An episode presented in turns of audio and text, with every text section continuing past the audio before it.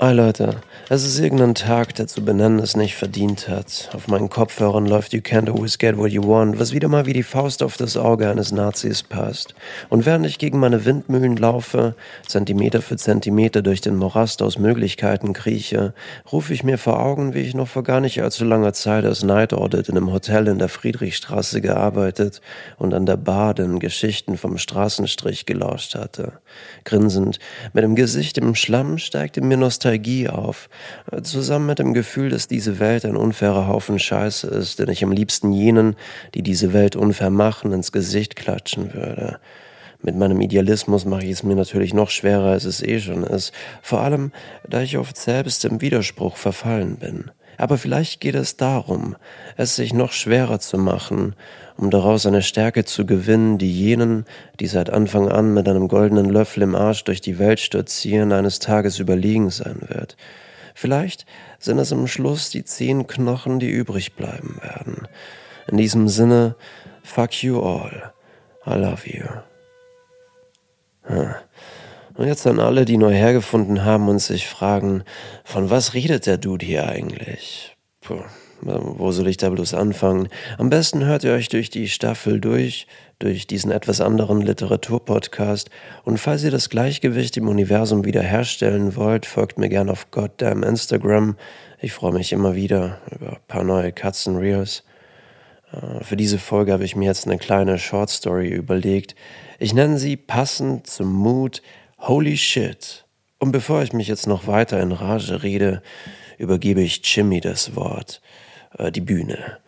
Viel Spaß. Es war ein ganz gewöhnlicher Tag für Jimmy, denn schon wieder stand er vor verschlossener Haustür. Er wusste nie, wie lange er zu warten hatte. Manchmal Stunden, manchmal nur Minuten, doch dieses Mal waren es ganze zwei Tage. An manchen Tagen stand er stundenlang im Regen, um sich dann durchnässt durch die schmale Tür zu quetschen, was jedes Mal eine ziemliche Sauerei auf dem Flur gab.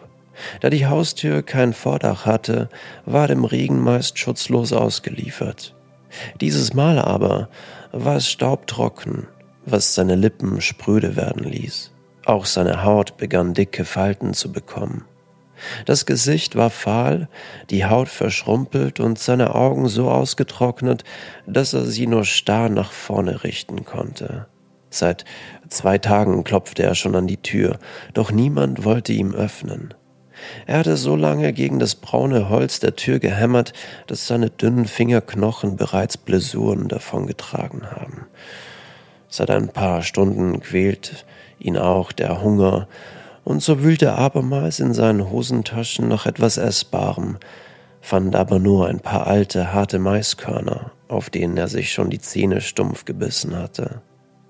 Mit letzter Kraft hob er noch einmal seinen dünnen, rechten Arm nach oben und hämmerte gegen die Wand.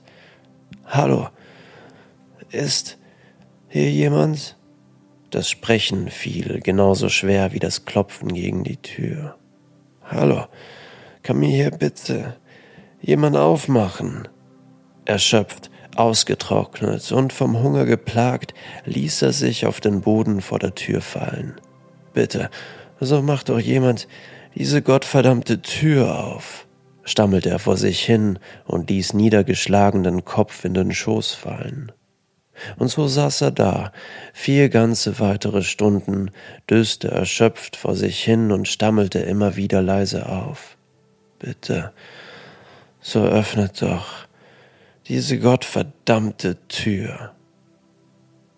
Er war gerade dabei, das Bewusstsein zu verlieren, das Zeitliche zu segnen, den Löffel abzugeben, als ein Wassertropfen auf seiner Nasenspitze landete. Als erstes dachte er, dass es eine Halluzination war, eine Einbildung im Angesichte des Todes um ihm noch einmal ein Gefühl der Hoffnung äh, zu geben. Doch es blieb nicht bei diesem einen Tropfen, denn ein weiterer kullerte seiner rechten Wange entlang. Mit letzter Kraft blickte er nach oben und erkannte eine gewaltige Gewitterfront, die unbemerkt über ihm aufgezogen war. Mit einem Blitz, gefolgt von einem lauten Knall, läutete ein Monsunregen ein, den er in dieser Intensität so noch nie erlebt hatte. Eine Wand aus Wasser raste auf ihn nieder, überschwemmte die Straßen vor ihm und ließ die Maiskörner in seiner Hosentasche aufquellen.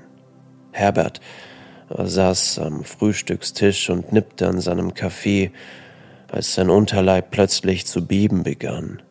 Seit zwei Tagen konnte er nicht mehr kacken, was ihn unglaublich gestresst hatte. Gestern Abend hatte er extra eine große Portion Sauerkraut gegessen und ein Liter von dem selbstgemachten Pflaumensaft seiner Frau getrunken. Passiert war nichts. Bis jetzt. Er hatte sich schon überlegt, in die Apotheke zu gehen, um sich ein Abführmittel zu gönnen. Das hatte er wahrscheinlich auch nach dem Kaffee gemacht, doch nun tat sich etwas. Jimmy stand das Wasser mittlerweile bis zum Hals. Tausende von Liter Wasser pressten ihn gegen die Haustür. Ruckartig stand Herbert auf und blickte seine Frau Isolde mit einem Lächeln im Gesicht entgegen. Sie war gerade dabei, sich ein Marmeladenbrot zu schmieren. Schatz. Ja, Herbert? Ich glaub, da hämmert jemand gegen meine Tür. Was? Ich, ich höre nichts. Isolde drehte sich in Richtung der Haustür.